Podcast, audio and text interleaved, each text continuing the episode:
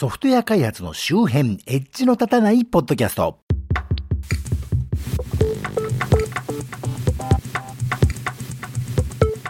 今年もゴールデンウィークお休みいっぱいありましたが、昨年同様自宅の掃除やら模様替えやらでほとんど浪費してしまって、この番組やってる時間が全然なかった町田です。というわけで今回も最先端とは言い難い地方在住の私が独断と偏見でちょっと気になったテック関係、主に情報セキュリティ関係を中心としたネット上の話題を鳥刀で紹介するコーナーです。今回は令和3年4月の話題です。では最初の話題。流出騒ぎのトレロ、運営元が声明、初期設定は非公開、意図しない情報漏洩を止めるためサポート IT メディアニュースに4月6日に載ってました一部読みます。プロジェクト管理ツールトレロ経由で個人情報を含むユーザーの書き込んだ情報が一部公開されていた問題で、運営会社の Go アトラシアンは4月6日、ユーザーサポートに尽力すると公式ブログで発表した。アトラシアンは一連の騒動が閲覧範囲を公開と設定していたことに起因と説明。初期設定ではボードの閲覧範囲は非公開になっており、ユーザーの任意で公開範囲を選択できるとした。アトラシアンによると Trelloには意図せず公開設定にならないよう閲覧範囲の設定時にユーザーの意図を確認する仕組みが搭載されているという同社は意図しない情報の漏洩を止めるため、ユーザーのサポートに尽力するとコメントしているということで、いわゆるトヨタかんばん方式というかね、スクラムというかね、 ToDo 的なタスクをかんばん方式で管理する Trelloというサービスで、結構な日本のね、有名企業が就職面接の学生の評価とか、運転免許証の番号とかね、まあ、あの、このサービスに書き込んで、しかもそれが公開状態になってて、Google で検索するとやべえ情報がボロボロ出てくるぞって話題になったんですね。で、トレロの運営元は初期設定では非公開なので、自分たちの責任ではないということを改めて公表した上で、設定を変えちゃって元にね、戻し方がわかんないユーザーには手助けするし、もしかして公開の意味が伝わりづらかったなってことで、UI のキャプションというかね、その設定変更を行うメニューの文言を変えたりと、かなり誠実の対応をしてくれていたということがありました。あの、先日、セールスフォースでこれまた結構有名な企業や公的機関で、やばい情報がダダ漏れになってるってニュースを何度もあってこのコーナーでも取り上げましたけど、その時、セールスフォースのデフォルト設定がおかしいんじゃねえかと、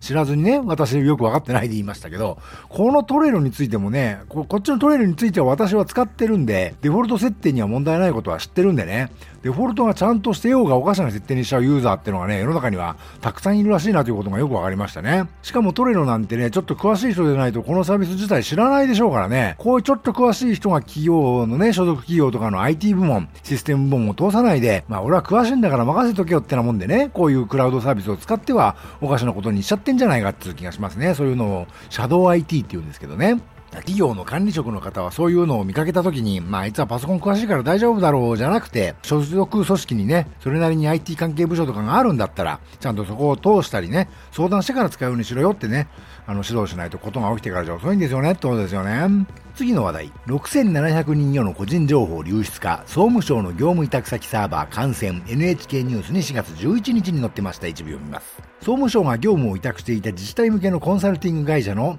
サーバーがマルウェアに感染し、業務に関わる6700人余りの個人情報が流出した可能性があることが分かりました。会社によりますと、他にもおよそ80の自治体や省庁から委託された業務に関わる個人情報が流出した可能性があるということです。総務省によりますと、今年2月、地域活動の調査業務などを委託していた自治体向けのコンサルティング会社、ランドブレインのサーバーがランサムウェアと呼ばれるマルウェアに感染しました。その結果、去年から今年にかけて総務省が委託していた業務に関わる6700人余りの氏名や電話番号、メールアドレスなどの個人情報が流出した可能性があるということです。ということだそうで、一時下火になったランサムウェアですけどね、この前のカプコンの情報漏洩事件もそうでしたけど、日本の有名企業とかね、こういう公的機関とか、よりによって総務省関連ですけどね、こういうところにも実被害が出るようになってきましたねってことですね。次の話題。ワンパスワードが企業秘密管理のシークレットハブを買収、法人向け総合サービス展開へ、テッククランチジャパンに4月14日に載ってまして一部読みます。ラストパスやビットワーデンと競合するパスワード管理サービスのワンパスワードは、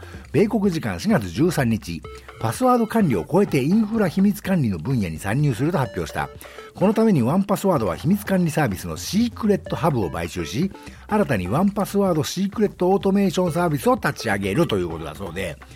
このニュース何が驚いたってワンパスワードが買収したこのシークレットハブって会社ですが、何でも企業秘密を預かるサービスなんだそうでね。ワンパスワードはなんだかんだね、いろいろログイン情報がメインなんですけど、クレジットカード情報なんかもね、暗号化して保存しておくことのできるツールですけど、それにしてもね、企業秘密ったら漏洩した時のインパクトだいぶでかいというかね、個人の話とはだいぶ違うと思うんですけど、運営サイドとしたらすげえおっかねえサービスだと思うんですが、そういうサービスがあるんだなーっていうのが私的にはへえって思いましたけどね。次の話題。バイデン大統領国家緊急事態ロシア外交官10人を追放へ NHK ニュースに4月16日に載ってました一部読みます。アメリカのバイデン大統領は政府機関へのサイバー攻撃にロシアが管理をするなど安全保障や経済が脅威にさらされているとしてアメリカに駐在するロシアの外交官の追放などを盛り込んだ大統領令を出しました。ロシア側は強く反発反発しています。アメリカのバイデン大統領は15日、ロシアの活動によって安全保障や経済が脅威にさらされ、国家緊急事態だとして関係者への制裁などを含む大統領令を出しました。この中では、アメリカの政府機関へのサイバー攻撃や去年11月の大統領選挙への干渉にロシアの情報機関 SVR 対外情報庁が関与していたと断定しています。その上で情報機関に関与しているとされるアメリカに駐在するロシアの外交官10人を国外に追放するとしています。ということだそうで、なんだかすごいことになってるというかね、私の感覚としては外交官の国外追放ったらね、その次はもう宣戦布告だぞってのぐらいかなり強烈なことだと思うんですけど、かなりやばいんじゃないですかね、これね。はっきり言ってトランプさんの時代より、まあ、トランプさんが良かったなということはありませんけどね、その頃より今のバイデンさんのアメリカって強硬的になってるというか、前からこの番組で言ってますけど、電脳世界というかサイバースペースではね、もうとっくに第三次世界大戦は追っ始まっているというか、もう激戦中なわけでね、ブロック衝突にまで発展するかどうかという事態にいよいよなってくるのかなと。まあ、今の世の中ね、大国同士が武力衝突するっていうのはなかなか難しいとは思いますけどね。次の話題 JAXA などに大規模なサイバー攻撃中国人民解放軍の指示かこれも NHK ニュース4月20日に載ってました一部読みますが JAXA 宇宙航空研究開発機構や防衛関連の企業など日本のおよそ200に上る研究機関や会社が大規模なサーバー攻撃を受け、警察当局の捜査で中国人民解放軍の指示を受けたハッカー集団によるものとみられることが分かりました。警視庁は日本に滞在していた中国共産党員の男がサイバー攻撃に使われた際、レンタルサーバーを偽名で契約してたとして、えー、20日にも書類送検する方針です。続けてこれも4月20日 NHK ニュースに載ってました。サイバー攻撃大手電機メーカーや大学も中国人民解放軍支持かという記事で JAXA 宇宙航空研究開発機構がサイバー攻撃を受け中国人民解放軍の指示を受けたとみられるハッカー集団の関与が疑われている問題で三菱電機や日立製作所複数の大学も攻撃を受けていたことが関係者への取材で分かりました。警察庁は日本の滞在歴がある中国共産党員の男が JAXA へのサイバー攻撃に使われたレンタルサーバーを偽名で契約したとして書類送検する方針ですと。いうことだそうで、以前からね、JAXA やら、日本の大学やら、三菱電機やらがね、あの、食らっていたサーバー攻撃の犯人が見つかって、どうやら中国人民解放軍から指示を受けた、あの、テックエンジニアがね、偽名で契約したレンタルサーバーも抑えたけれども、もうそのエンジニアはね、すでに国外に脱出しているということだそうで、正直私的にはね、やっぱりね、というかね、こういうニュースが出てくるのって、正直1年遅くないっていう気がするんですけどね、あのー、やっぱり新型コロナの影響というかね、オリンピックが延期になった影響とかがあるのかなと、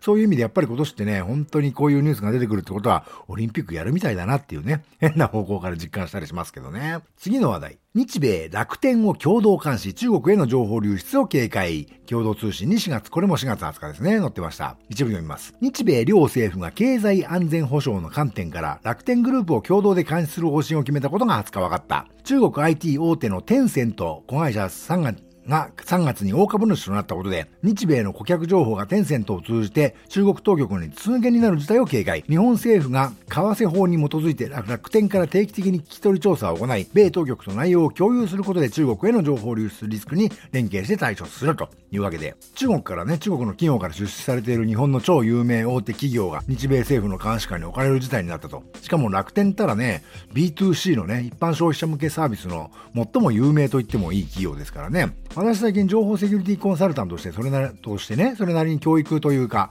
例えば新入社員の方にどう、どうして情報セキュリティ対策が必要なのかみたいなね、お話をする機会があったりするんですけど、そこで必ず対策をしないと、個人が国家紛争に巻き込まれるなんてこともあるかもしれませんよ、なんてお話をするんですけど、まあ、聞いてる皆さんいまいちピンとこねえな、みたいなね、顔をされているんですけど、こういう楽天みたいなね、あのところがこうなってくると、まんざらありえない話じゃねえよなというかね、そういう感じに言うようになってきたんじゃないですかね、とは思いますね。次、ウェブ特集、テンペスト、それは都市伝説なのか、また NHK ニュースですね。4月21日に載ってました。時は1962年、日本に駐留していた米軍の将校が、軍の機密情報を扱う暗号センターの周囲をパトロールしていた。ある日、センターの通りの向かいにある日本の病院にふと目を向けると、不審なアンテナが。翌日、そのアンテナは消えていた。これは東西冷戦下諜報活動で活発に使用されるとされる情報搾取の技術を説明した文書だ。漏洩した電磁波を傍受して解析することで情報を盗み取る、テンペストと呼ばれるその技術。コロナ禍の今、私たちの身の回りの情報が、その技術で盗み取られるリスクが密かに高まっているという、ということで、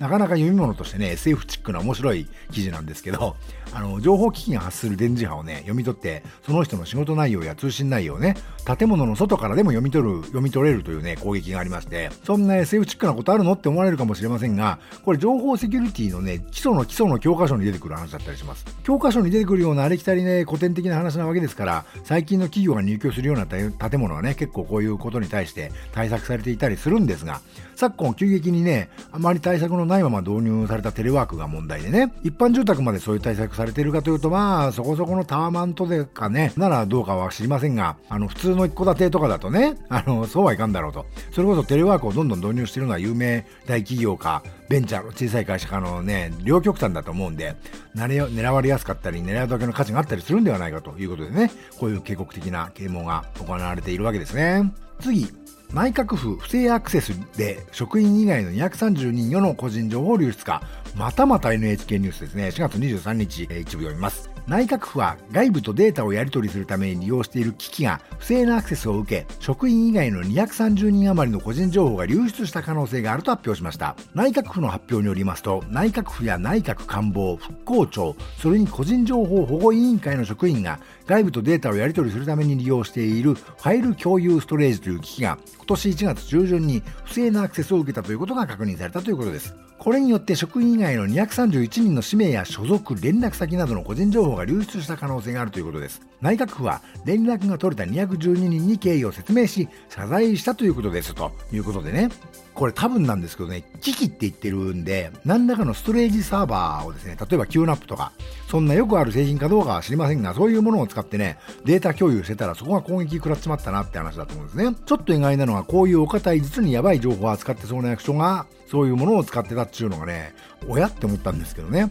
これもしかして私以前にもこの番組で批判しましたけど、PPAP 禁止ってやつ？メールで暗号化添付ファイルを送ってさらに回答パスワードも別メールで送るのを禁止するってやつですけど、あれを急激にね、何の、あの、代替手段もなく推進した結果、こういうありさまになってんじゃねえのかなと私的には疑っているんですけども、どうなんでしょうね。だとしたら、道具を入れればいいってわけじゃねえんだよって話なんですけどね。というわけで今回はここまで。急激に NHK がセキュリティニュースをね、たくさん出し始めたなっていう印象ですね。はい。このコーナーでご紹介予定の各種の話題はこの番組の Twitter アカウント及び Facebook ページに随時流しています。それをご覧になると私が何の話題をしようとしているのかなんとなくわかると思いますので、コメントなりいいねなりいただけるとその話題を取り上げる可能性が高くなるかもしれませんし、コメント内容を番組でご紹介させていただく場合もあるかもしれませんよと。今回紹介した各話題はこの番組のショーノートからリンクを貼っておきます。現在お聞きのポッドキャストアプリの画面からリンクをたどれる方はそちらから、そうでない方はこの番組名、エッジの立たないポッドキャストとウェブ検索していただくと配信サイトが出てきますので、そちらからご参照ください。今回の配信は https コロンスラッシュスラッシュ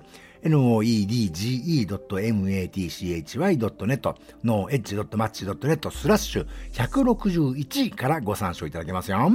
と、ポッドキャスト、Apple Music、Amazon Music、Google ポッドキャスト、Spotify のほか、Twitter 上で直接お聞きいただくことも可能です。ハッシュタグのたた、ひらがなでのたた、それで追っかけてもらうと、Twitter の画面公式クライアントでね、そのままお聞きいただくことが可能ですよ、というわけで、ではまた。